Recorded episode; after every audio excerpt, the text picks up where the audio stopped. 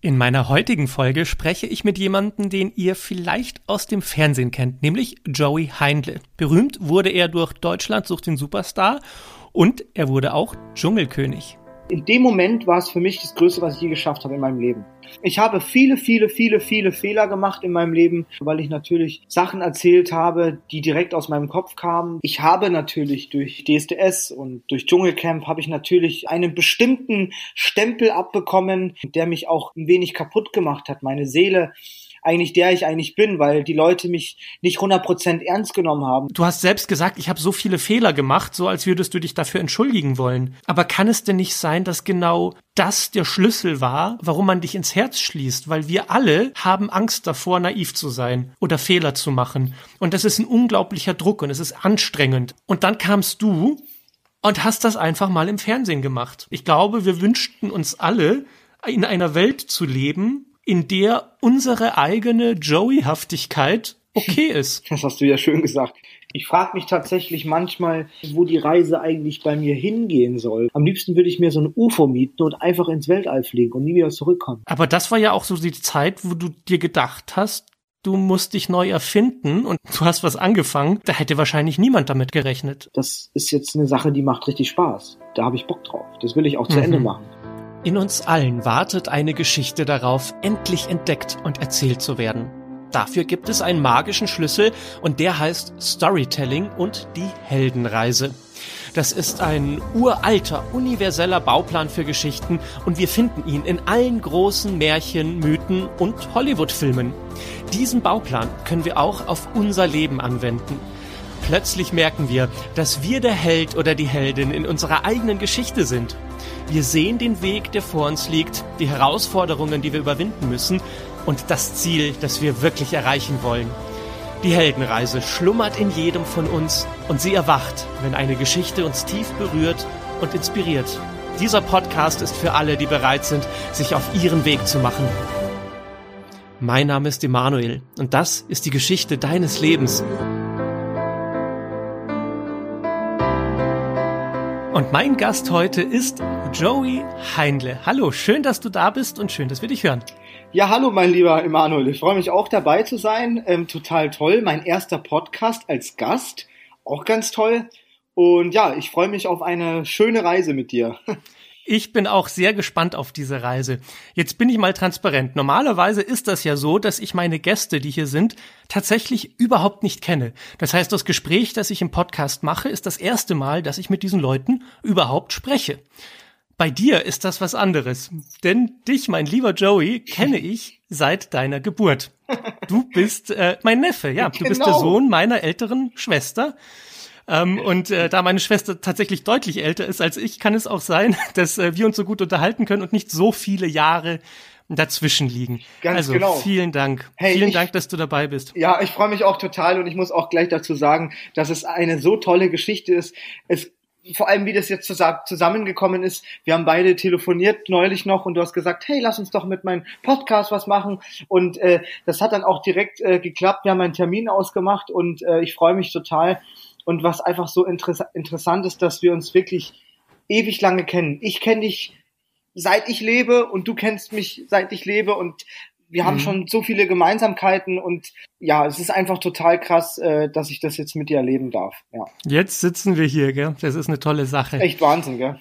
ich weiß, wenn man wenn man sich sein ganzes Leben lang kennt, dann ist die Frage ja, wo fängt man denn an? Genau. Und ich habe mich jetzt gefragt, was wäre denn ein guter guter Start in diese Geschichte? Lass uns doch zurückgehen in das Jahr und jetzt musst du mir helfen, weil ich krieg das Jahr gar nicht mehr zusammen. Ja. Als du zu mir gesagt hast, Mensch, ich würde gerne bei Deutschland sucht den Superstar mitmachen. Was hältst du davon? Ich weiß noch, dass du mich sogar gefragt hast, was ich davon halte und nicht einfach nur gesagt hast, du, ich gehe da jetzt einfach mal hin. Genau, das ist krass, weil das weiß wirklich keiner, was ich jetzt erzähle. Das sind ja wirklich ähm, Sachen, die kommen auch erst wieder hoch, indem man auch wirklich da drin rumwuselt. Also in so Themen, mhm. die einfach schon irgendwie untergegangen sind. Und das war tatsächlich im Jahr 2011. Ich werde es nicht vergessen. Und das war ganz mhm. lustig. Äh, da habe ich dich gefragt, äh, nee, Quatsch, Entschuldigung, noch besser. Ende 2010 war das. Ende 2010. Und da ging das eigentlich los. Äh, wir hatten ja da echt super Kontakt, weil ich auch in, in München gewohnt habe. Und du bist ja schon eigentlich viel länger als ich in dieser Medienlandschaft. Du bist ja Filmkritiker und, äh, und das ist halt einfach so, dass ich mir dann in der Zeit gedacht habe, als ich mich dort ähm, beworben habe, ähm, soll ich das denn jetzt wirklich machen? Und es war lustig, äh, ich war in meiner kleinen Einzimmerwohnung äh, mit einem Kollegen, wir haben ein paar Bierchen getrunken, haben uns so ein bisschen, äh, ja, so ein bisschen leicht angetrunken und äh, haben dann eben das Finale von Deutschland sucht den Superstar geguckt, als damals noch äh, Sarah und Petro dabei gewesen sind und Petro gewonnen hat. Und dann kam es irgendwie mal so, hat er gesagt, komm ey, jetzt machen die schon die ganze Zeit Werbung, jetzt bewirb dich doch endlich mal. Und dann bin ich dran, habe mich online beworben, habe noch schnell einen Song eingesungen, habe das den rübergeschickt mit ein paar schönen Fotos, die ich so auf Lager hatte. Und das war's dann auch. Aber letztendlich kam mir dann zeitgleich auch nah im Kopf, hey, ich muss aber auch jetzt irgendwie, ist das jetzt die richtige Entscheidung?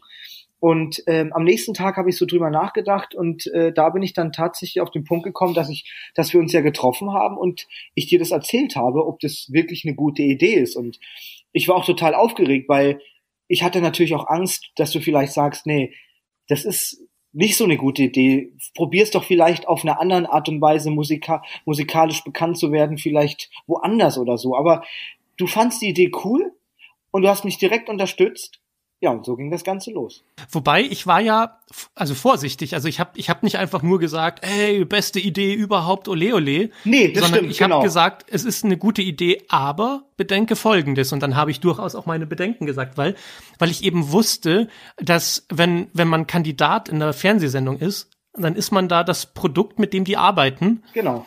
Und man verliert auch ein Stück weit ja die Kontrolle über seine eigene Geschichte. Man wird dann richtig. da vorgeführt. Aber da kommen wir gleich noch dazu, würde ich sagen. Genau. Jetzt erzähl doch mal von diesen von diesen ersten Castings und wie du sie erlebt hast, weil ich weiß noch, wir sind da hingegangen. Ich, das war irgendwo in München am in der Nähe vom. Hauptbahnhof, Hackerbrücke. So, wir sind da hingegangen und ich bin ja nicht mit dir reingegangen, weil wäre ich als deine Begleitung reingegangen, dann hätte ich bei RTL ja schon mal irgendwie unterschreiben müssen, so dass die mich filmen dürfen und dass die was machen dürfen. Genau. Und ich habe immer klar gesagt, so damit will ich nichts zu tun haben. Genau, So, das also ich, stimmt. Ich behalte die Autonomie, ich warte hier draußen und wenn du fertig bist, dann sehen wir uns wieder. Und so war es auch tatsächlich. Ähm, ich habe einen Tag, bin ich vorher zu dir gekommen, ich durfte sogar bei dir schlafen. Ähm, es war natürlich eine sehr schlaflose Nacht, ja. Ich war total aufgeregt. Wir haben dann noch eine Flasche Wein gekillt, haben noch einen Film geguckt, haben über alles noch geredet, hatten sogar einen Tag vorher noch ein bisschen was eingesungen. Und zwar bei dir mit einem, ah, ich weiß gar nicht, war glaube ich ein Mikrofon oder so, das, das du irgendwie dabei hattest, auch von deinen Jobs. Da haben wir das dann eingespielt. Das war dann irgendwie ein Song, den wir dann auf YouTube gestellt haben. Also jetzt nichts Großes, Besonderes. Ähm, das war aber ganz cool. Ähm, genau, das war der Song Mad World. Und da hast du gesagt, natürlich, das werde ich nie vergessen, Joey, du musst auf jeden Fall noch an deiner englischen Aussprache üben. Und das, ist, und, und das ist ja natürlich super, dass du ja schon seit Jahrhunderten irgendwie Filmkritiker bist und äh, dich mit äh, zahlreichen großen Schauspielern äh, zu Interviews triffst und, und die äh, englische Sprache perfekt beherrscht. Und ähm, Ich hatte ja auch schon ein paar Sänger vom Mikrofon, weil ja viele Sänger auch in Hollywood eine Karriere angefangen haben. Das heißt, dadurch, dass ich viel über Filme gesprochen habe, hatte ich dann auch Leute wie Justin Timberlake vom Mikrofon und ich habe mit Beyoncé gesprochen, als sie den Film Dreamgirls gemacht hat. Also ja, also diesen Einblick in die Medienwelt, den, den hatte ich einfach schon seit 2003, seit ich diesen Job angefangen habe. Und, und das ist so krass, weil auf diesen Punkt muss ich auch noch kommen, bevor ich ihn verliere. Letztendlich ist es ja tatsächlich so, ich rede hier mit meinem Onkel und ich war ein Riesenfan und ich bin immer noch ein Riesenfan von meinen Onkeln. Das war auch damals so.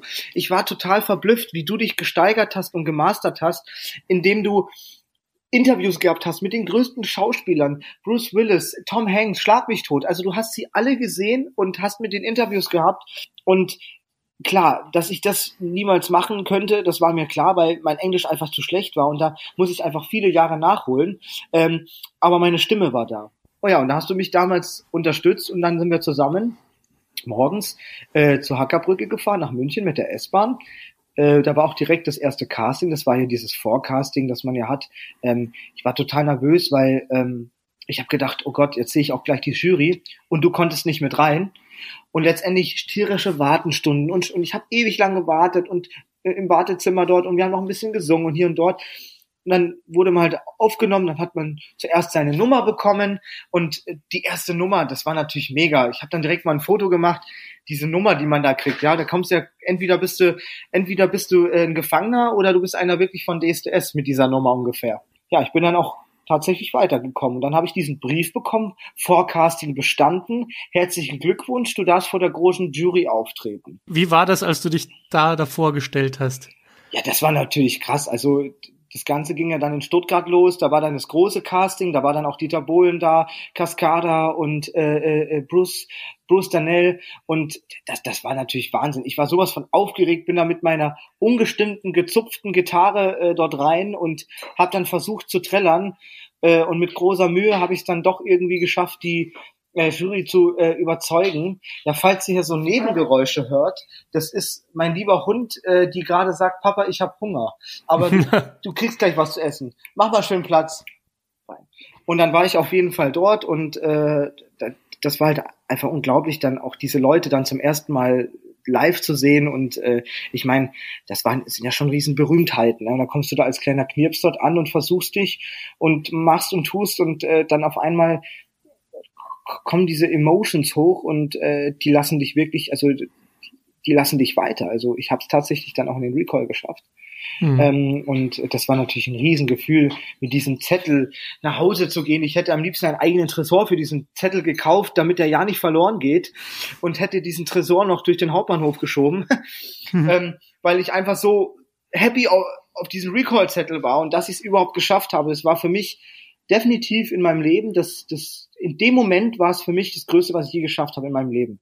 Dann habe ich es ja in den Forecastings noch weiter geschafft. Ich war dann im Recall, dann war ich im im speziellen Recall, bin in Köln noch gewesen, da war ich zum ersten Mal in Köln, das war auch riesengeil. Zum ersten Mal vier Stunden lang mit dem ICE gefahren bin ich vorher nie, das war für mich eine Weltreise nach Köln, ein neues Land, es war alles für mich neu. Ich kam mir vor wie in einer anderen Welt. Es war einfach nur mhm. Köln, ja, mehr nicht.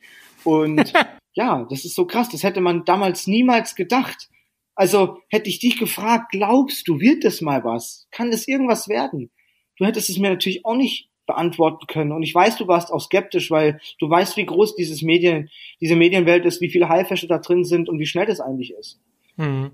Und, und, mir war immer klar, dass ich da auch aufpassen muss ein bisschen. Aber mir war auch immer klar, dass das, dass du in einem Punkt in deinem Leben warst, an dem du das gebraucht hast, an dem es eigentlich nicht, nicht so hätte weiter können, gehen können, sondern bei dir musste wirklich ein Break passieren. Du äh. musstest wie du so schön sagst, in eine neue Welt reingehen. Ganz genau. Und also, die alte Welt verlassen. Und ich wusste, dass es auch Nachteile gibt. Und ich wusste, dass diese Nachteile fast nicht so groß sein können, dass die Vorteile nicht überwiegen würden und dass das gut für dich ist, dass du das tust. Kannst ja. du, kannst du mir denn erzählen, ob du bei diesen ersten Casting, weil du bist ja immer weitergekommen, genau. ne? Re Recall, noch ein Recall, noch ein Recall und ich dachte mir immer so, wow. Und dann okay, war es okay. auf den Malediven irgendwann mal und dann war das, äh, das der End Recall, das Finale und dann äh, war dann dann das die, die große Entscheidung, komme ich jetzt in die in die Top Ten und das waren mhm. dann die ersten großen Live-Shows, ne? Ja. Hast du eigentlich damals schon geahnt, was die Qualität ist, wegen der du weiterkommst? Also dachtest du, es liegt nur am Singen oder dachtest du, das machen die schon auch, weil ich einfach unterhaltsam bin? Wie, wie war deine Selbsteinschätzung zu der Zeit damals? Also eins muss man ja mal mir lassen. Ich bin äh, damals äh, als, als, als Jugendlicher schon in meinen Zusch äh, Schulzeiten ein riesen Entertainer gewesen in der Schule. Ich habe natürlich immer irgendwie für irgendwelche Sprüche gesorgt, aber das war ich, das war einfach Joey. Und äh, mhm. ich habe mir dabei auch nie was gedacht und die Leute fanden es halt lustig. Und so war es dann auch in den, in den Castings und mhm. das habe ich gar nicht mit Absicht gemacht. Das, das war ja einfach ich. Ich habe das nicht geplant. Ich habe natürlich das dann gerne gemacht. Das hat mir dann Spaß gemacht, weil ich gemerkt habe, die Leute finden es cool. Also hau ich mal eine freie Schnauze einen raus und dann kommt es auch gut an. Aber ich glaube, rein stimmlich wär's, hätte ich es damals nicht weit geschafft. Also nicht so weit wie mit der Unterhaltung, die zusammen gewesen gehabt, äh, gespielt hat. Also ich glaube, wenn ich damals mhm. äh, bei, bei The Voice of Germany gewesen wäre, dann äh, wäre ich vielleicht ein, zwei Runden weitergekommen, aber mehr dann auch nicht. Ja. Und ich glaube, die Zuschauer haben auch gemerkt, dass du halt einfach nicht einen Clown spielst, sondern dass, dass du das ja schon so bist. Und ich habe immer schon gemerkt, dass diese, diese Naivität fast schon so erleichternd ist. Also wir, wir, wir versuchen alle immer so wahnsinnig cool und wahnsinnig toll und wahnsinnig lässig und wahnsinnig clever zu sein. Und wenn dann einer kommt, der das halt einfach null macht, sondern einfach ist, wie er ist, dann ist das fast schon so eine Erleichterung für uns alle anderen, so wo wir uns denken, also wenn der Joey im Fernsehen damit durchkommt, dann muss ich auch nicht immer perfekt sein. Und das mhm. ist ganz, ganz wichtig und das braucht der Zuschauer. Ich habe viele, viele, viele, viele Fehler gemacht in meinem Leben, äh, die ich äh, unkontrolliert gemacht habe, weil ich natürlich ähm, Sachen erzählt habe, die direkt aus meinem Kopf kamen, wo ich gar nicht überlegt habe. Und ich, ich komme so als kleiner Lausbub vom Land äh, in so eine riesen äh, Action-Show, wenn ich es jetzt mal so sage, wo so viel passiert. Äh, das haben die natürlich gerne aufgenommen. Und da haben die mich mit offenen Armen aufgenommen und einfach mal getan. Äh, die haben dann einfach dann auch an mir ausprobiert. Die haben versucht, mich natürlich auch immer wieder in so verschiedene Ecken reinzuschießen und äh, haben mit mir experimentiert, äh, wie große Zeitungen in Deutschland, die dann Scheiße über mich geschrieben haben ähm, und äh, dann auch wieder gut geschrieben haben. Und das hat mich natürlich auch weitergebracht. Das hat natürlich dann die Bekanntheit nochmal gesteigert, aber alles andere hat es mir nicht gut getan. Mir persönlich als Mensch, weißt du, was ich meine? Ähm, mhm. Lass und, uns da kurz drüber reden. Ja. Also, weil als du noch auf den Malediven warst und dann es hieß, du bist jetzt, ist gerade ein Bier aufgegangen. Oh ja, das war ein Bier. Ich muss das jetzt aufmachen. Ich habe ich hab gehofft, okay. dass du es nicht hörst, aber das war jetzt eins von meinen Spezialeffekten. Willkommen. Okay, willkommen. So, ähm, genau. Also ich wollte gerade sagen, du warst auf den Malediven, bist dann in die Live-Shows gekommen. Da warst du ja noch so in einer Art Blase von DSDS drin. Das hatte noch nicht die Öffentlichkeit mitbekommen, sondern du warst da einfach in diesen Dreharbeiten. Aber dann ging das Ganze ja raus an alle Fernsehgeräte. Die Menschen haben dich gesehen. Wie war das für dich, als du zum ersten Mal gemerkt hast, dass du die Kontrolle verlierst über dich selbst, sondern dass RTL da Sachen schneidet und dass du dann im Fernsehen bist und dass sich jeder eine Meinung darüber bildet und äh, Sachen darüber schreibt und du merkst so, ich bin jetzt nicht mehr ich, sondern ich bin jetzt der Joey im Fernsehen. Das ist natürlich äh, sehr schade, denn ich habe natürlich durch äh, diese Show, äh, durch DSDS und durch Dschungelcamp habe ich natürlich einen, einen, einen, einen, einen bestimmten Stempel abbekommen, den ich leider sehr, sehr schwer abbekommen habe und der mich auch über Jahre lang tatsächlich auch ein wenig kaputt gemacht hat. Meine Seele eigentlich der ich eigentlich bin, weil die Leute mich nicht 100% ernst genommen haben, weil ich natürlich dann, ach ja, jetzt kommt der Joey, der haut wieder einen Spruch raus und dies und das. Aber letztendlich ist es so, dass du Sachen schneiden kannst. Du kannst gewisse Dinge so drehen, damit sie so rüberkommen, damit es perfekt ist für eine Show. Ähm, da braucht man einfach nur einen guten Cutter und eine gute Postproduktion und dann ist es kein Problem. Ähm, dann kriegt man das auch hin. Und so ist es leider auch mit mir, mit, mit mir passiert. Die Leute haben das natürlich ausgenutzt, weil sie gesagt haben, hey, der Typ ist einfach nur ähm, der ist cute, der ist geil, der, der, der macht Unterhaltung, aber der hat jetzt seinen Stempel und den nutzen wir aus. Und der hat, wie gesagt, mich persönlich hat es über Jahre lang mich das Ganze verfolgt, auch traurig gemacht. Ähm, denn eigentlich bin ich nicht naiv, sondern ähm, diese Welt ist eigentlich, in der ich bin, naiv. Und die machen Dinge, die, die, die denken nicht drüber nach. Die nehmen dich und so wie sie dich nehmen, zerreißen sie dich. Ähm, ich hatte öfters Momente, Sendungen, wo ich da war, wo ich äh, da saß und gesagt habe, Leute, noch so ein Ding, dann packt eure Sachen und fahrt wieder nach Hause, fahrt wieder nach Köln. Dreht die Sendung mit jemand anders, aber nicht mit mir. Und das ist ganz wichtig. Und das konnte ich mir aber nur aneignen, weil ich so oft auf die Schnauze gefallen bin und weil ich oft gemerkt habe, wie Leute mit mir umgehen. Und ich, und ich habe es einfach nicht geschafft, meine Fresse aufzumachen, Manu.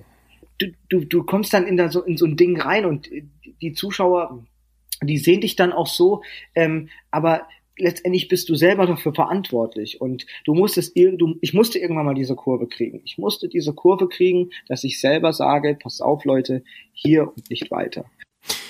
Jetzt würde ich gerne eine Sache ansprechen, die du wahrscheinlich überraschend findest, aber von der ich glaube, dass es schon auch so ein Schlüssel zu dir und zu, zu dir als Mensch und zu dir als Phänomen ist. Du hast ja gesagt, so dieser Stempel, das hat dich sehr, sehr verletzt und das war etwas Negatives. Ja. Und dann wiederum, genau. glaube ich, war es doch das, was wir so sympathisch fanden. Also ich weiß, dass, dass das Wort naiv dir nicht gefällt. Und du hast selbst gesagt, ich habe so viele Fehler gemacht, so als würdest du dich dafür entschuldigen wollen.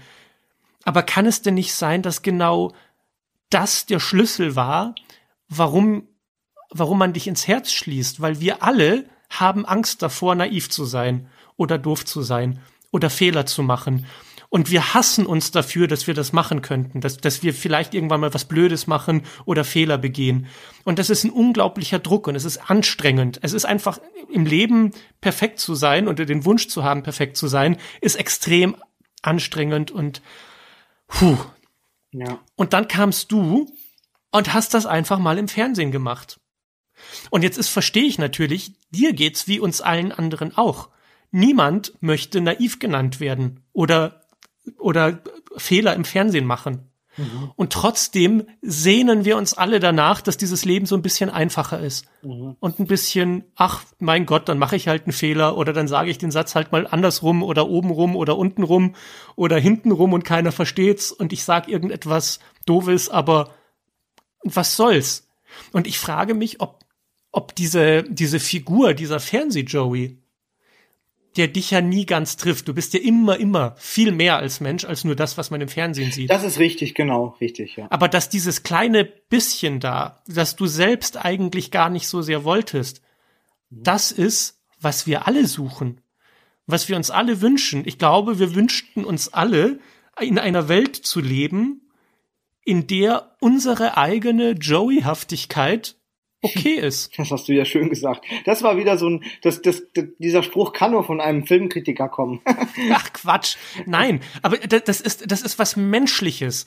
Wir wollen nicht perfekt sein und wir wollen nicht denken, die Menschen sind kritisch zu uns und die Menschen denken, was macht der denn da und so.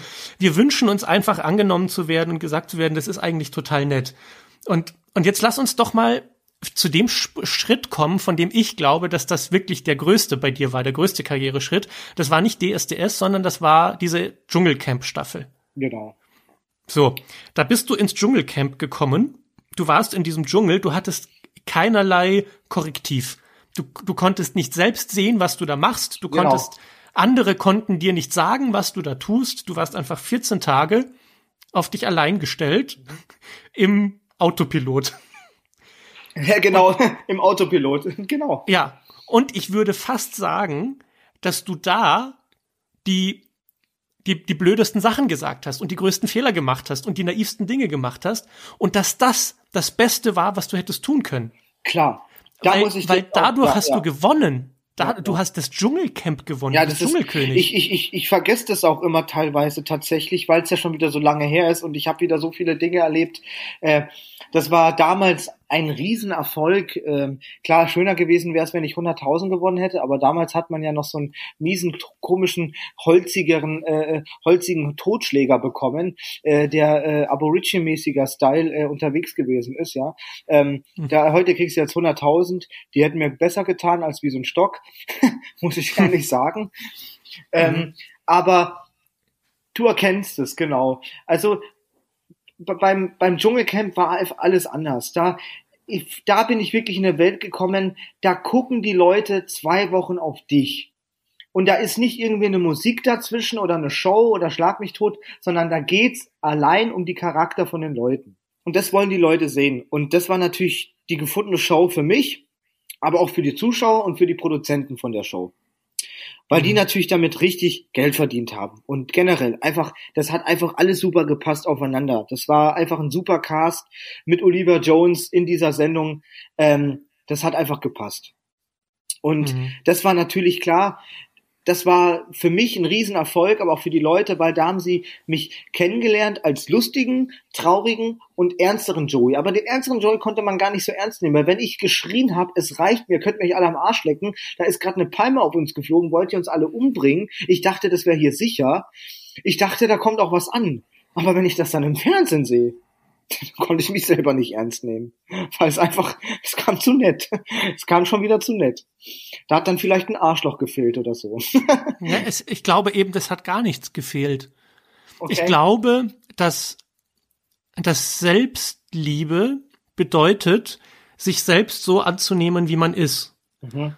Und ich glaube, für dich bedeutet Selbstliebe anzunehmen, dass dieser Fernseh-Joey halt auch du bist.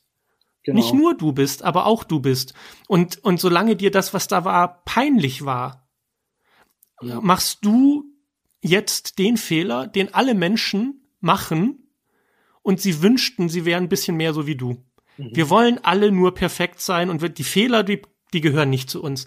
Selbstliebe kann ich nur für alles machen, was perfekt ist. Ja. Selbstliebe kann ich nicht machen, wenn ich sage, äh, da fällt die Palme auf den Kopf, was hast du gesagt? Ich, ich, will, ich will morgen nicht tot aufwachen oder so, hast du damals gesagt. Ja, das, das war, ein, das war in einem Zusammenhang, ja, genau. Da denkt man da nicht drüber nach, man hat 40 Grad äh, im Schatten, äh, es ist kalt, es ist warm, es, es verändern sich die Temperaturen extrem dort in Australien, das ist ganz krass.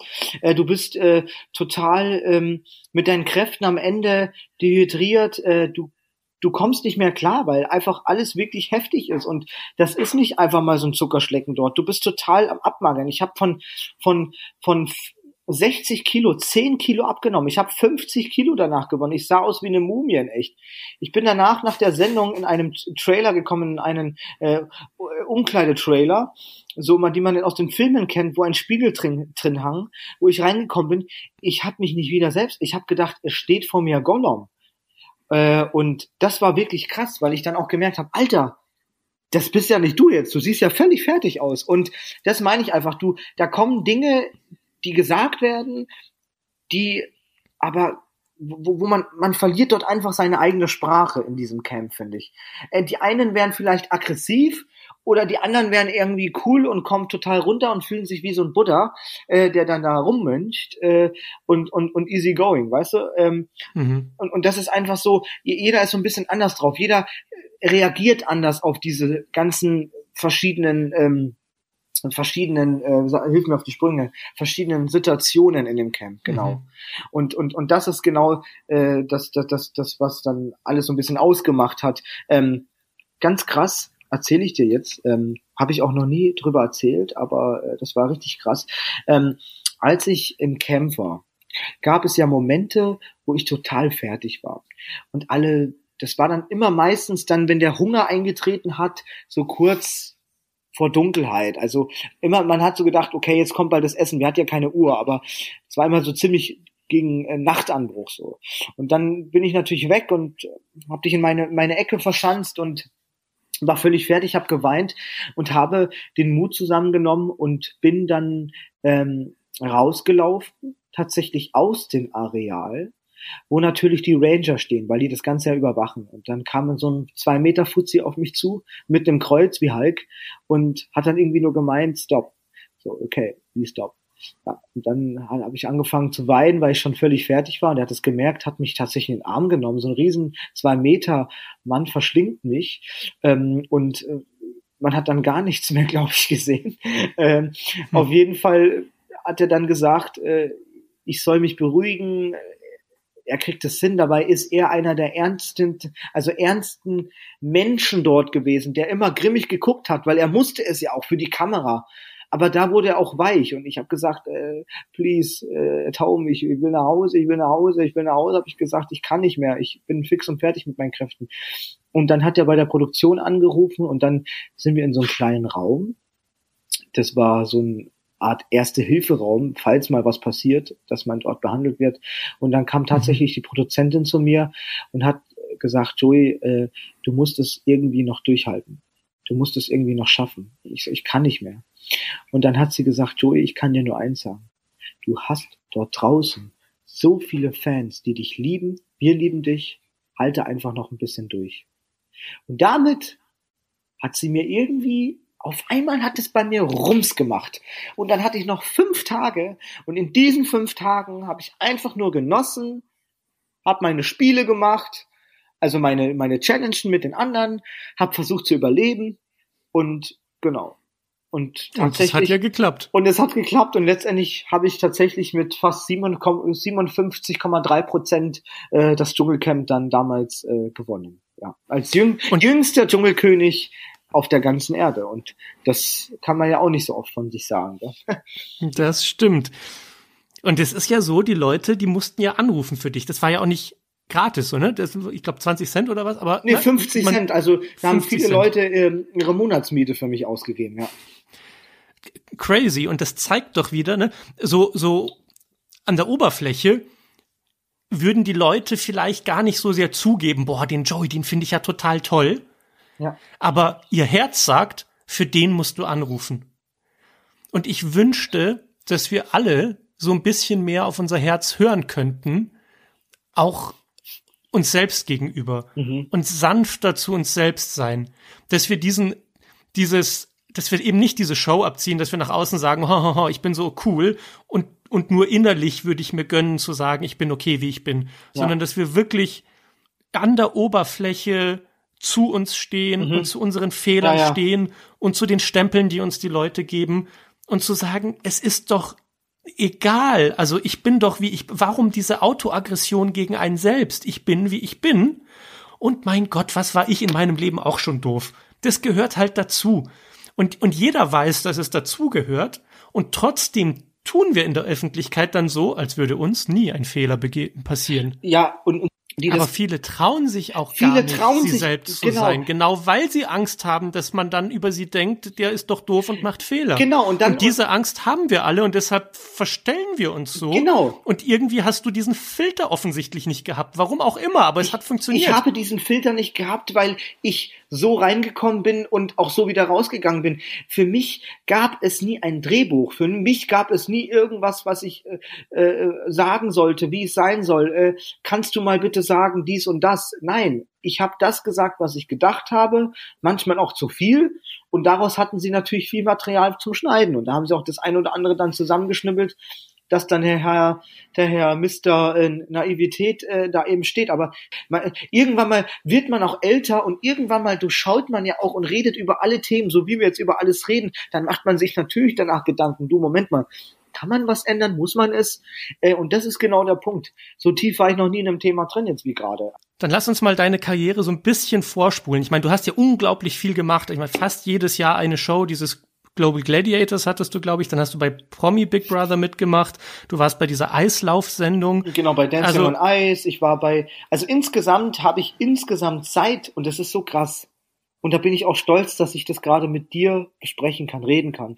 Ähm, mhm. Weil du bist praktisch mein, Arschtrittmaster gewesen, der mich in den Arsch getreten hat zu dieser ersten Casting-Show, äh, der gesagt hat, du packst es jetzt. Und ich war ja so nervös, ich habe ja geschwitzt, ich habe die ganze S-Bahn voll geschwitzt, weil ich nicht mehr konnte von, äh, von nervös sein. Und du hast es dann tatsächlich auch geschafft, mich da reinzuprügeln, irgendwie auf deine Art und Weise, charming. Und ja, ich habe es gepackt. Und ähm, ich habe tatsächlich äh, über 200 Shows gemacht, seit 2011. Ja, und dann kam dieses bescheuerte Corona-Jahr über uns. Und das hat sich natürlich auch beruflich auf dich ausgewirkt. Ich meine, ich weiß, dass du Konzerte gibst, dass du teilweise Hallen mit tausend Leuten füllst. So, das ist, das ist kein Superstar, aber das ist halt einfach ein Daily Business, von dem man gut leben kann als Künstler. Genau. Und das ist dann alles weggefallen. Und ich weiß, ein paar Shows sind übrig geblieben. Mhm. Aber das war ja auch so die Zeit, wo du dir gedacht hast, du musst dich neu erfinden und du hast was angefangen. Da hätte wahrscheinlich niemand damit gerechnet. Also das Ding ist Corona-Zeit, wir wissen es alle. Wir saßen Stunden von Stunden daheim und haben angefangen, tatsächlich äh, die Punkte an den Wänden zu zählen und also wirklich den Staub in den tiefsten Ecken zu finden, den man noch irgendwie absaugen kann. Ähm, also wir haben einfach so viel Zeit gehabt äh, in diesen ganzen Lockdowns und, und so war es auch bei mir, denn äh, es wurden keine großen Produktionen mehr gemacht, allein weil das einfach viel zu kompliziert gewesen wäre. Und wir haben natürlich, äh, ich habe eine Riesentour geplant gehabt, tatsächlich. Ähm, insgesamt 20 Städte, davon wäre Luxemburg, ähm, Österreich, Schweiz und Deutschland drin gewesen. Mit, mhm. mit tausende Hallen. Und das ist alles weggefallen. Und das war ehrlich gesagt ein enormer Schaden irgendwie, der auch da entstanden ist, weil so viel Herzblut und Arbeit da drin gestanden hat und wir waren gerade am Plan für die Bühnen. Wir hatten so eine Bühne gehabt, die mitgefahren wäre und schlag mich tot. Also es wäre einfach so viel dabei gewesen und äh, ich habe es gar nicht mehr warten können und dann kam der Anruf, ja, wir müssen alles absagen. Ähm, hier geht alles den Bach runter. Das mhm. war richtig hart. Dann erstmal kam erstmal so diese Depri-Phase, wo man dann erstmal so denkt, ja gut, alles klar, was mache ich jetzt den ganzen Tag? Habe dann nebenbei noch angefangen, äh, weil ich gesagt habe, komm, ich schwimme gerne. Ich mache jetzt noch ganz kurz äh, die Kurse für den Rettungsschwimmer in der Schweiz. Habe die dann noch mal ebenso gemacht. Ich habe jetzt ein Diplom von einem Rettungsschwimmer. Ich dürfte jetzt theoretisch als Bademeister arbeiten, was auch total lustig ist. Dann habe ich noch eine Atemschutzausbildung bei der Freiwilligen Feuerwehr gemacht, weil ich bin ja schon seit zwei Jahren jetzt hier in der Freiwilligen Feuerwehr in der Schweiz klar auch aktiv Einsätze mit und alles. Hab ja auch meinen Piepser neben mir liegen. Wenn der losgeht, muss ich los und dann ist das Interview unterbrochen, aber passiert natürlich nicht. Und ähm, ja, kam dann irgendwie auf die Idee, äh, irgendwas muss ja noch ein bisschen Größeres passieren. Ich habe mich dann, ich habe einfach gemerkt, wow, dann mir so ein, so ein Buch gekauft, Anatomie, und fand es total interessant. Und darauf bin ich dann gekommen, auf den Schluss, du wolltest ja schon immer irgendwie meine Thema Rettungssystem arbeiten noch, also Medizin, Rettung.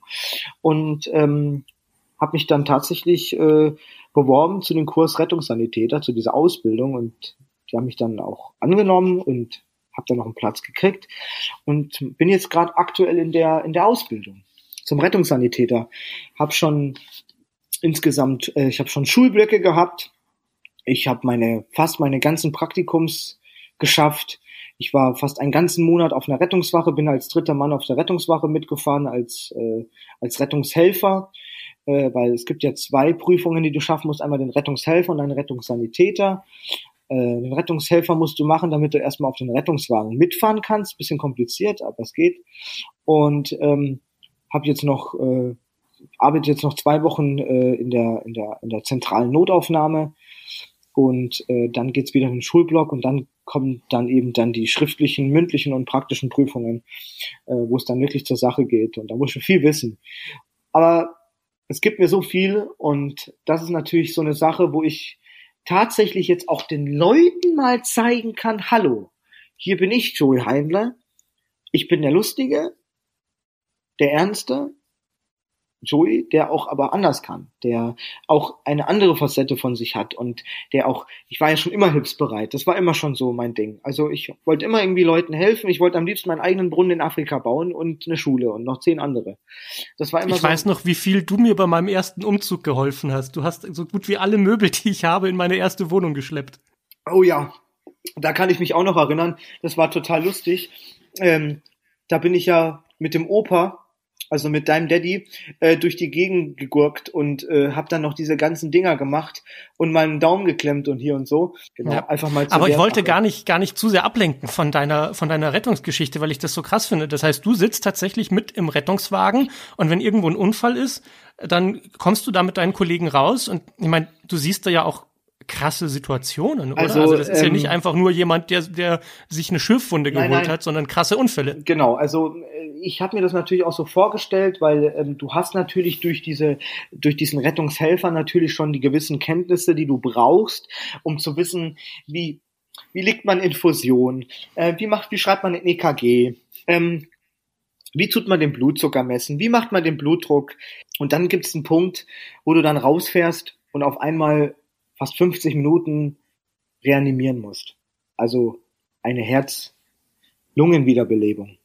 Und äh, das ist dann schon heftig, wenn du dann da ankommst und äh, da liegt jemand, der eigentlich schon tot ist, aber du den natürlich wieder zurückholen willst und äh, gibst dein Bestes und machst und tust. Ähm, das ist schon heftig. Also das geht natürlich nah, ähm, ich war dann erstmal geschockt, habe dann tatsächlich, als wir dann wieder zurückgefahren sind, erstmal eine Zigarette geraucht. Eigentlich rauche ich ja gar nicht, aber also es war schon heftig. Ähm, und das als Praktikant zu sehen, aber das musst du sehen. Und ich konnte viel machen, denn ich habe mein Bestes gegeben und jeder von uns und alle, die da gewesen sind vor Ort, haben ihr Bestes gegeben. Und manchmal kannst du Menschen retten und manchmal kannst du Menschen nicht retten. Dann gibt's wieder Momente, wo du helfen kannst wo du dann merkst, äh, hier, wir haben einen Schlaganfall, der ist im Dialysefenster, wir müssen den sofort reinbringen in die Klinik und müssen eben unser Bestes geben, äh, um eben dann schnellstmöglich diese Person äh, zu behandeln und äh, eben den Schlaganfall freizusetzen. Und äh, da kriegen die dann alles Mögliche gespritzt äh, äh, von Aspirin, Schlag mich tot, damit das Blut flüssig wird, noch äh, flüssiger als vorher. Und ich erkläre es jetzt mal auf einer einfachen Form. Und da passieren so viele Dinge und ähm, man hat viele alte Leute, die gar nicht mehr reden können und gar nichts mehr, die sich einnässen, die sich einkacken, die die gar nichts mehr machen können und wo du denen trotzdem hilfst und denen deine Liebe gibst. Und dann kommt natürlich oft auch was zurück wie vielen Dank, dass es sie gibt, dass sie das für uns tun und dies und das. Und das gibt so unheimlich viel zurück. Und das habe ich allein in diesem Praktikum. Ich bin jetzt noch nicht im offiziellen Dienst, aber das, was ich in meinem Praktikum erlebt habe, das war wundervoll. Auch die Kollegen, wie die, das ist ein eigener Humor auf dieser Wache, den brauchst du auch, weil du gehst sonst dort ein. Du musst über jeden Einsatz sprechen und du musst den auch so ein bisschen auch manchmal so über die leichte Schulter auch manchmal nehmen. Wenn dann so Sachen sind wie, man wird zu einem Bandscheibenvorfall gerufen, aber die Frau macht noch die Tür auf und sagt, guten Tag, möchten Sie mit uns einen Kaffee trinken? Da denke ich mir dann auch, haben Sie einen Bandscheibenvorfall oder einen Dachschaden? Und das ist halt irgendwie so, weißt du, wo ich mir dann denke, okay, alles klar, es ist lustig, aber äh, man versucht trotzdem, den Menschen zuzuhören, ehrlich zu sein und ähm, versuchen auch alles aufzunehmen. Und, ja, ähm, und für sie da sein einfach. Genau, richtig. Und dann hat man natürlich. Mensch sein. Genau, und jeder, jede Person wird gleich behandelt. Ich bin eh ein Mensch, ich rede mit den ganz, mit ganz vielen. Und ich habe auch gemerkt, dass es Momente gab, wo Leute zu mir gekommen sind, mich in den Arm genommen haben und geweint haben und, und ich immer das irgendwie angezogen habe, aber sie dann auch umarmt habe und gesagt habe, das wird schon wieder, machen Sie sich keine Sorgen, es wird alles wieder, alles wird gut und habe die ein bisschen getröstet, über die Situation gesprochen und habe dann einfach so mein Bestes gegeben als Mensch einfach. Und da, da in diesen in diesem Live ist dann vielleicht auch wieder dieser nette Joey von drüben an, äh, da bin ich natürlich konzentriert und ganz anders drauf als wie in einer Fernsehshow. Aber trotzdem mhm. ist immer noch irgendwo ein Spruch drin, das ist ganz klar. Und ja. ähm, wo ich dann sage, Mensch, Sie hatten aber heute Glück, wir waren direkt um die Ecke. Oder ähm, äh, ach Gott, machen Sie sich nichts raus, ich piek Sie auch zweimal. Oder irgendwie so Sachen. Und das ist, man hat einfach so schöne Momente, wo man mit den Patienten teilt und die aber trotzdem mit einem Lächeln rausgehen. Und das war mein Ziel. Ich habe mir gesagt, wenn ich dieses Praktikum mache, dann möchte ich, dass die Patienten, die bei mir sind, ich bin nicht der Arzt, bin auch noch kein Rettungssanitäter, aber ich möchte, dass diese Menschen mit einem Lachen ins Krankenhaus eingeliefert werden und und mit einem guten Gefühl auch wieder nach Hause gehen oder mit einem guten Gefühl ins Krankenhaus gehen ähm, wie gesagt, man hat Leute, die kann man nicht retten, man hat Leute, die kann man retten. Wenn man Verkehrsunfälle hat und weiß, okay, am Abend äh, durften die zwei Personen oder wie viele es auch immer waren, äh, äh, die, die das Krankenhaus wieder verlassen, dann ist das auch schön. Dann freut man mhm. sich auch darüber, dass man wenigstens was machen konnte. Und ähm, das ist halt einfach der Rettungsdienst des umschlagbar. Man ist sonst den ganzen Tag auf der Wache, man sitzt dort mit den Kollegen, spielt äh, Kicker, äh, man geht ständig irgendwie was Leckeres, sich so einen Snack holen und so.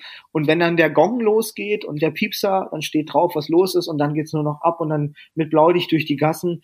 Ähm, schon krass. Das ist halt was anderes als Fernsehen. Ähm, ja.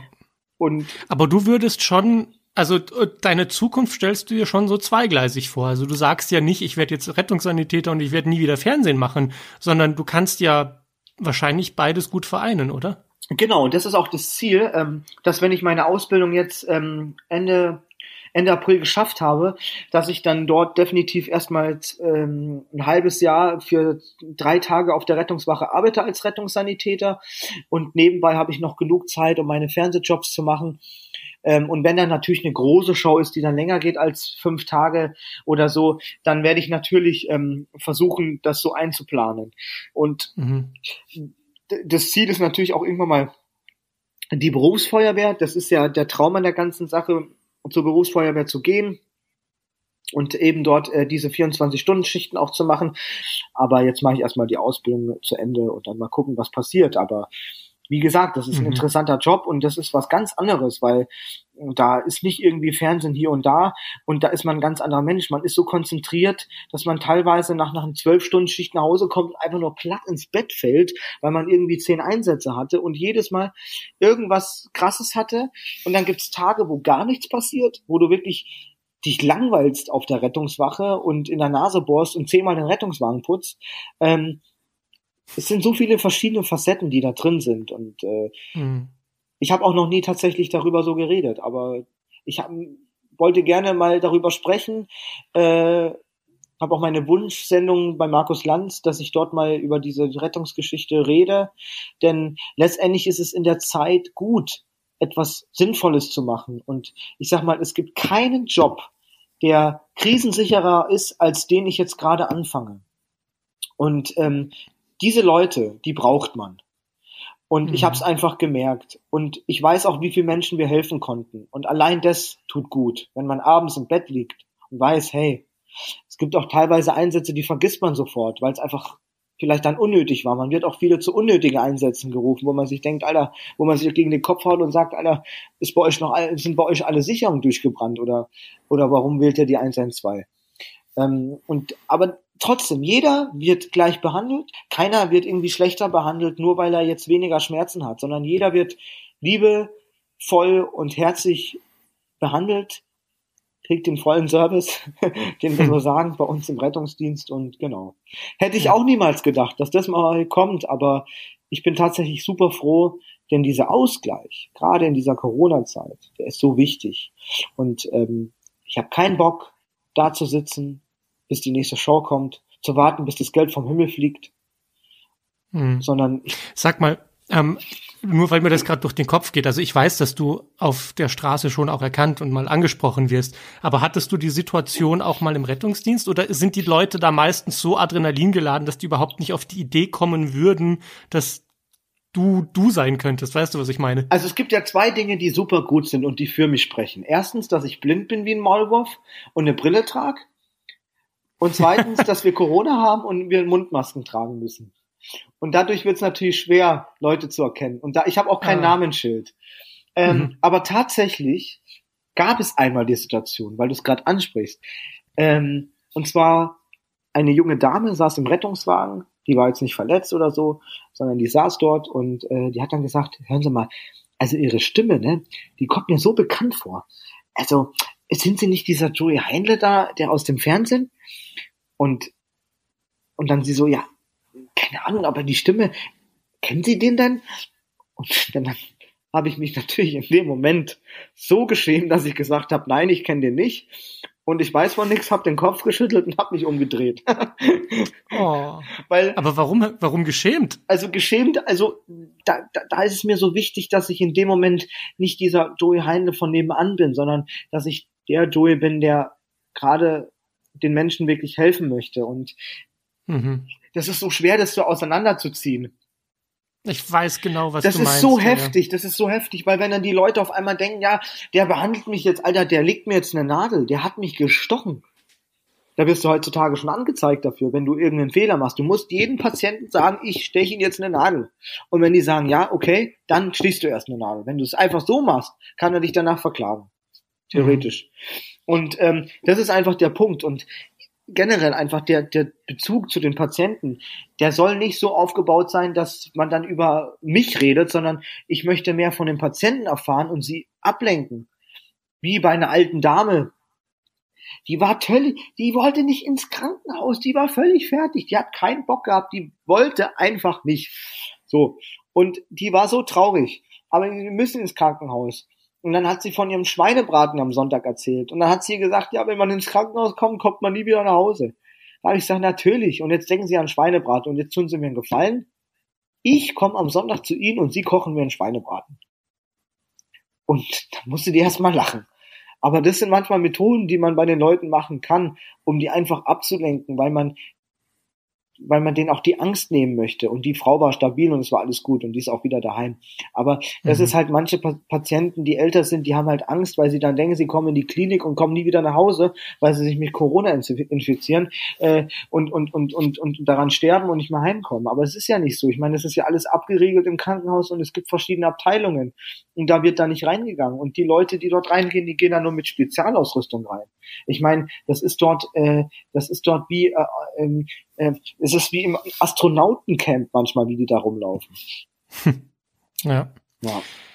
Gut, Joey, jetzt ist es ja so, dass es in meinem Podcast auch um das Thema Storytelling geht. Also es ist ja nicht einfach nur, wir erzählen die Geschichte, sondern wir gucken mit diesem Storytelling, mit dieser Grundstruktur aller großen Geschichten mhm. auf das eigene Leben drauf. Und ähm, die, die Basisgeschichte, die Heldenreise des Storytellings handelt ja davon, dass ähm, in einer Welt ein Mangel herrscht und ein Held macht sich auf die Reise und er übertritt eine magische Schwelle und äh, kommt dann in eine ganz neue Abenteuerwelt, in der er auf sehr viele Feinde trifft, aber auch Verbündete und Freunde hat. Und es gibt dann auch immer so einen Mentor, der gute Ratschläge gibt, so dass man sich durch diese Welt durchkämpfen kann. Und äh, mhm. am kritischsten Punkt kämpft dann der Held gegen den größten Bösewicht, ja. den er dann besiegen kann ja. und dann sein Ziel erreicht. Und dieses Ziel ist immer ein besonderes Bedürfnis, das erfüllt wird, ein besonderer Wert, den man hat. Und das hat immer mit der Heimat zu tun, aus der er ursprünglich gekommen ist, um da wieder etwas zu heilen, um da wieder das Gleichgewicht reinzubringen, damit alles wieder gut ist, dass es so eine Art Happy End gibt. Und das erkennt man in allen, in allen Filmen, gibt es diese, diese klassischen Strukturen und die kann man auch aufs eigene Leben anwenden. Und ich weiß, dass man die auch wunderbar auf dein Leben anwenden kann. Okay. Denn du bist ja auch aus einer Situation gekommen. Du bist der Held deiner eigenen Geschichte und du warst damals, als du 18 warst, und ich weiß das, du, du, du warst nicht glücklich und du, du, du hattest auch Probleme mit der Familie und mit allen. Und deshalb habe ich so auch gespürt, da habe ich, glaube ich, so eine kleine, winzig kleine Mentor-Situation eingenommen, mhm. Dass ich mir dachte, Mensch, dieses DS-DS-Ding, obwohl ich es jedem anderen nicht empfehlen würde, aber vielleicht ist es das, was Joey gut tun würde. Ja. Und dann sind wir da hingegangen vor dieses Gebäude und du bist da reingegangen. Genau. Und das war deine magische Schwelle. Ja, das war Wahnsinn. Das ist, das war der Moment, ne, bei Herr der Ringe ist es wohl der Moment, wo Frodo das Auenland verlässt und sich einfach auf seine Reise begibt und alles, was war, hinter sich lässt. Mhm. Und es ist der Moment, wo Rose auf die Titanic geht und auch alles hinter sich lässt, was war und in ein neues Leben reingeht. Ja. Und das gibt es immer wieder. Es ist der Moment, in dem Batman oder Bruce Wayne zum ersten Mal seinen Batman-Anzug anlegt und sagt, okay, ja jetzt bin ich nun mal der Held in der Geschichte und ich kann mich jetzt nicht auf den Millionen meiner Eltern ausruhen oder auch auf dem Schicksal meiner Eltern, das mir da irgendwie anhängt, sondern ich muss mich daraus befreien und wenn es nötig ist, dass ich nachts in Gotham City Bösewichte bekämpfe, dann ist das jetzt mein Ding. Mhm. Und symbolisch gesprochen ist das, was du gemacht hast. Du bist einfach gegangen. Du hast die Vergangenheit hinter dir gelassen und hast ein neues Leben angefangen. Genau, richtig. Durch durch diese Shows. Du wurdest zu deinem Held in deinem Leben. Und natürlich war da nicht immer alles einfach. Nein. Mein Herkules muss zum Beispiel äh, immer Prüfungen bestehen in der griechischen Mythologie. Das ist ja nicht nur in Filmen so, sondern auch alle großen Religionen und Mythen haben die gleiche Sache. Jesus ist vom Himmel auf die Erde gekommen und hatte dort seine zwölf Apostel, aber musste gegen die Pharisäer und die Römer sich äh, ähm, verteidigen und hatte dann eben am kritischsten Punkt, musste er am Kreuz sterben, um dann wieder zurückzukommen in den Himmel und aufzufahren und ja. uns von den Sünden zu befreien. Ja. Das äh, genauso kann man es dann auf Herkules beziehen, der ja auch dann seine Prüfungen durchleben musste. Mhm. Und diese ganzen Shows, das waren alles deine Prüfungen, die durch, durch die du gegangen Übelst bist. krass.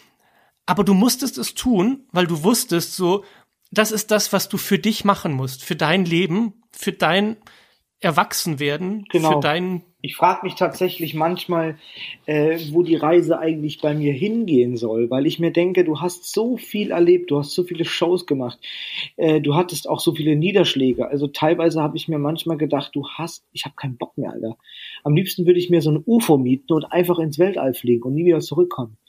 Und äh, das ist einfach ganz oft der Fall gewesen, weil ich einfach nicht mehr glücklich war. Und ähm, jetzt ist es so ein Punkt, wo ich mir sage, jetzt das ist jetzt eine Sache, die macht richtig Spaß. Da habe ich Bock drauf. Das will ich auch zu mhm. Ende machen. Ähm, aber trotzdem, weißt du, trotzdem denkt man sich manchmal mal lieber, äh, wo geht denn die Reise eigentlich hin? Was ist jetzt die Kombination äh, aus, aus TV, Musik und Rettungsdienst oder Feuerwehr? Was, was, was, was ist das Ganze? Weißt du, da, da hat man manchmal schon so Fragen. Und das, mein lieber Joey, ist die große Frage, die sich jeder Held stellt im zweiten Drittel des Films oder der Geschichte. Da ist er in diesem Abenteuerland, er hat schon so viele Kämpfe besiegt, aber der Endgegner, der wurde noch nicht besiegt. Ja. Und wenn der Held nicht weiß, welches Ziel er eigentlich erreichen will, dann dreht er sich im Kreis in dieser Abenteuerwelt. Ja. Er dreht sich im Kreis und das kämpft erinnert mich ein bisschen an Hancock. Ja, richtig, genau. Das ist ja auch so ein Anti-Held, der auch gar nicht wusste, wofür er steht und wofür er eigentlich kämpfen will. Und das musste er auch erst herausfinden, genau. dass er seine Macht nutzt. Ja. Und ich finde, ja, du bist so ein Hancock, du bist so ein seltsamer Anti-Held. Und du bist jetzt an einem Punkt, wo du merkst, so ja, du, du formst dein Leben langsam, aber selbst ist dir noch nicht so klar, was das Ziel ist. Und mein lieber Joey, ich sag dir, das Ziel ist immer meistens relativ einfach. Man will einfach glücklich und zufrieden leben. Genau, das ist Und man denkt aber Ziel, immer, genau. das ist noch nicht erreicht. Das kann jetzt noch nicht sein. Ich bin noch nicht glücklich und zufrieden. Das bin ich erst in zehn Jahren. Ich muss noch diese eine Show machen und ich muss noch den Preis gewinnen oder ich muss noch diese wichtige Ausbildung machen, damit ich Ansehen gewinne. Und der Held kämpft und kämpft und kämpft und denkt, jetzt ist es noch nicht und jetzt ist es auch noch nicht. Irgendwann wird es sein. Und die große Idee hinter Storytelling ist zu verstehen, dass das Leben nicht eine große Geschichte ist, bei der man erst am Ende das Ziel erreicht, sondern dass jeder Tag aufs Neue eine eigene Heldenreise ist, die man macht. Mhm. Und die Frage ist, mit welcher Souveränität und mit welcher Würde der Held sich durch sein Leben kämpft und durch seine Herausforderung kämpft und die auch überwindet. Und ich glaube, was ich dir so auf den Weg geben möchte und was für dich ganz wichtig ist, ist zu erkennen, dass du nicht nur einfach ein Held bist, sondern dass zu dir ganz, ganz viel gehört. Mhm. Zu dir gehört der Dschungelkönig und zu dir gehört der naive Kleine aus DSDS. Aber zu dir gehört der Typ, der es gerade schafft, eine Ausbildung im Rettungsdienst zu machen und, und Leuten das Leben zu retten. Und und die einzige Möglichkeit, dass der Held am Abend diese kleine Heldenreise des Tages für sich geschafft hat und zufrieden einschlafen kann, ist sich eben nicht in so einem inneren Konflikt zu befinden und mit sich selbst zu kämpfen und zu sagen, oh, das war schlecht, aber das war gut und da war ich total dämlich, das ist mir peinlich, aber das andere, das war super und da fühle ich mich total stolz, ja. sondern zu merken, dass das alles zu einem gehört zum Leben dazugehört, dass es nicht das perfekte Leben gibt, aber dass es eben auch immer ein Leben gibt, wo man über sich hinauswächst und Dinge macht, wo man sich denkt, das hätte ich nie geschafft. Ja. Egal, ob es die alte Oma ins, zu überreden, ins Krankenhaus zu gehen oder am anderen Ende der Welt in Australien Känguruhoden zu essen. Das, worum es geht, ist, dass du fucking stolz bist auf dich und dass du dich so sehr lieben kannst, dass du nicht sagst, ich muss ständig gegen einen Stempel kämpfen, den, den mir andere Leute aufdrücken, sondern das nehme ich alles an. Das kann nicht alles sein und es ist mir völlig egal, ob andere mich für blöd halten. Und es ist mir egal, ob ich der, der tausend Menschen mit, mit dem Krankenwagen rette oder eine Person. Weil darum geht's nicht. Es geht nicht um die Quantität, sondern es geht darum, wie du dein eigenes Leben erlebst. Und du kannst so stolz auf dich sein ich, ich weiß, dass dein Leben ganz anders verlaufen wäre, wenn du nicht über diese magische Schwelle gegangen Definitiv. wärst, wenn du damals nicht zu DSDS gegangen wärst. Da könnte ich auch mal drauf eingehen. Das ist ein Thema, das ist halt einfach so dieser Moment, wo ich weiß, das war der, die richtige Chance, der richtige Weg und ähm, darüber bin ich wirklich happy. Und daraus haben sich halt tausend andere Shows ergeben und große Shows. Naja, und, und du musst ja auch lernen. Du warst damals 18 und du musst, du musst Herausforderungen bestehen, aber du musst auch mal scheitern, um zu wissen, wer du bist. Warum gibt es so viele Harry Potter Teile? Harry Potter war nicht nach der Stein der Weisen vorbei, weil Harry einfach noch nicht so weit war. Harry Potter brauchte noch den zweiten Teil und dann den dritten Teil. Ja. Und mit, mit jedem Teil hat er mehr, mehr gelernt, er hat mehr über sich erfahren, mehr über seine Freunde erfahren, mehr darüber erfahren, wofür er steht. Er hat auch seine eigene Vergangenheit besser verstanden. Und nur weil er sich über jeden Film und über jedes Buch immer besser verstanden hat und verstanden hat, wo er herkommt. Nur darum konnte er dann am Ende Lord Voldemort besiegen. Und er hatte ja auch mit seiner eigenen Vergangenheit zu tun. Und Lord Voldemort, den, den haben wir irgendwie alle in uns. Der ist so die eigene Vergangenheit, die wir auch wegdrücken und nicht wahrhaben wollen.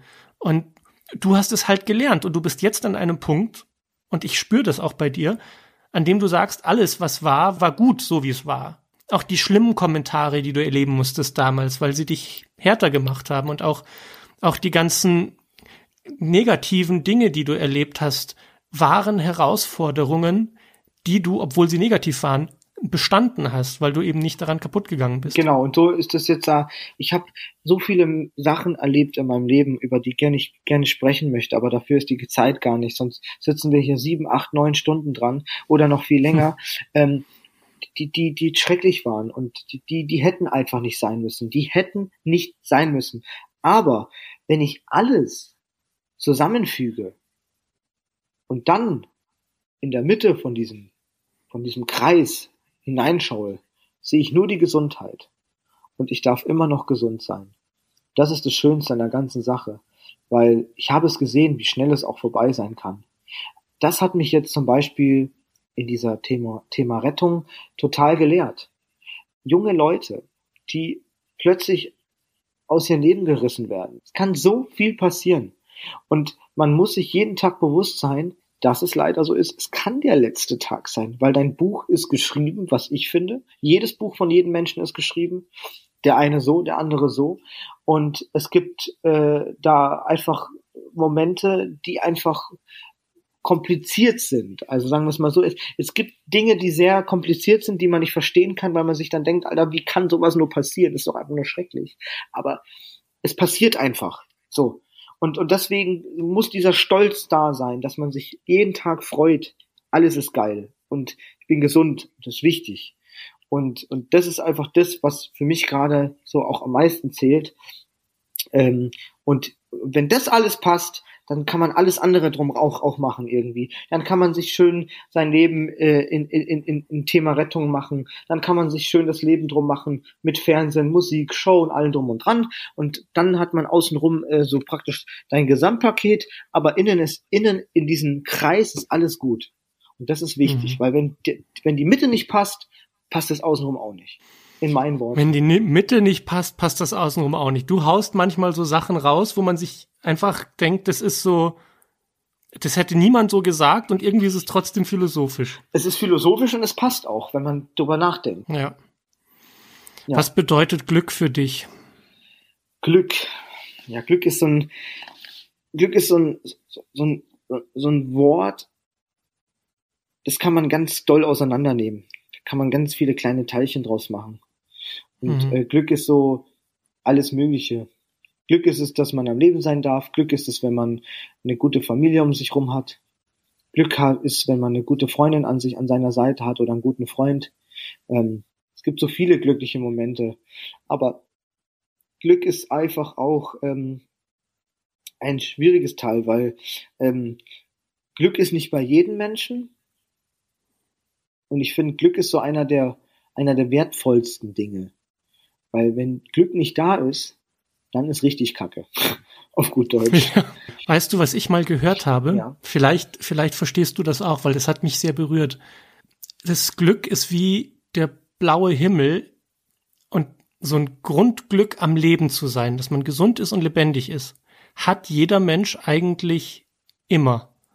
Und dann kommen erst Wolken davor. Und dann kann man sich wahnsinnig viele Gedanken darüber machen, wie blöd alles ist und wie das dumm gelaufen ist. Und die eine Sache hätte man anders geplant und die andere hätte man gerne anders gehabt. Und es ist nicht viel Geld da. Und dann sagt irgendjemand auch noch was Blödes oder schreibt dumme Kommentare im Internet über einen. Und das sind alles so Wolken, die so drüber kommen, aber der blaue Himmel ist ja immer da, der ist dann halt hinter den Wolken. Und Glück ist, glaube ich, die Kunst zu erkennen, dass dieser Himmel hinter den Wolken ist und dass man diese Wolken sieht und die sind dann nicht gleich weg, aber man kann sie trotzdem so ein bisschen durchschauen und man, man ahnt den blauen Himmel dahinter. Sehr philosophisch, muss ich ehrlich sagen. Sehr philosophisch. Joey, ja. du bist schon auch ein Held in deinem Leben, das muss man so sagen. Vielen Dank, dass du hier mitgemacht hast. Ey, ähm, ich, ich weiß, wir könnten sieben Stunden füllen, so wie du es schon gesagt genau. hast. Genau. Aber dann lass es uns an dieser Stelle dabei belassen und, und ich danke dir einfach sehr, dass du das mit uns geteilt hast, weil ich glaube, alle, die uns zugehört haben, haben gemerkt, dass du einfach zu 100 Prozent ehrlich warst und das ist, das ist das, was einen Helden auszeichnet, dass er sich eben nicht versteckt so und die, den, den, den irgendwie die Decke über den Kopf oh, zieht, sondern sagt, guckt mich an, hier bin ich, das ist, das ist meine Geschichte und wenn sie euch inspiriert, gut und wenn nicht, dann nicht. Weißt du, da rede ich mit meinem tollen Onkel und würde ihn am liebsten in, in, um die Arme fallen ich danke dir auch vielmals für deine Zeit, vor allem für deine ehrlichen Worte, für deine Beispiele.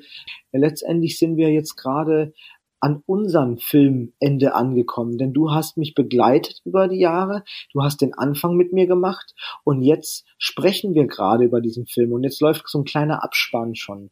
Klar geht ja weiter, wir werden auch irgendwann mal wieder darüber sprechen, wenn wieder neue mhm. interessante mhm. Sachen sind und es werden bestimmt noch ganz viele Sachen passieren, denn wir sind ja beide noch Gott sei Dank jung und ähm, wir haben noch vieles zu erzählen, aber das ist einfach toll und das hat das das das ist auch wieder so eine Sache, das war auch so eine Art ähm, psychologisches äh, Date, würde ich mal sagen, weil das, was wir über, wir haben über Sachen gesprochen, die vielleicht in einem drin steckten und die wir jetzt, die ich jetzt vielleicht auch nochmal mit dir zusammen verarbeiten konnte. Und, und äh, das ist eigentlich auch ganz cool, weil man sagt ja immer, wenn man über Sachen mal offen laut spricht, das hilft einem. Und das ist tatsächlich so. Und hm. Da, wir, wir sind ja sehr tief wieder reingegangen in die ganzen Geschichten. Ähm, und das war, glaube ich, sehr, sehr gut. Und äh, dafür danke ich dir auch, mein Freund. Also mein lieber, ja. mein, mein Onkel. Ne? mein Süßer. Ja, und du weißt ja, wie das in Hollywood ist. Wenn der erste Teil erfolgreich war, dann läuft kaum der Abspann und der zweite Teil wird schon geplant. Also Teil zwei ist auf jeden Fall in Planung. Ler lernt euren inneren Joey auch kennen und seid lieb zu euch. Und ich danke dir, Joey, und ich danke deinem inneren Joey und ich danke deinem Rettungs-Joey und ihr seid alle da und ihr seid alle wunderbar. Wenn auch du mal Gast in diesem Podcast sein willst oder ein ganz persönliches und privates Coaching bei mir buchen möchtest, dann findest du alle Infos auf meiner Website und in der Beschreibung des Podcasts.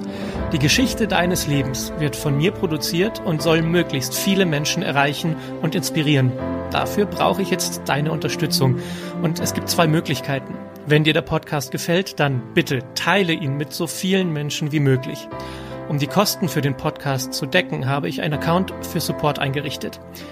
Bitte sei sanft zu dir und auch zu anderen und vergiss nie, deine Aufmerksamkeit ist wichtig und sie ist wertvoll. Vielen Dank, dass du sie mir gegeben hast. Ich weiß das wirklich zu schätzen.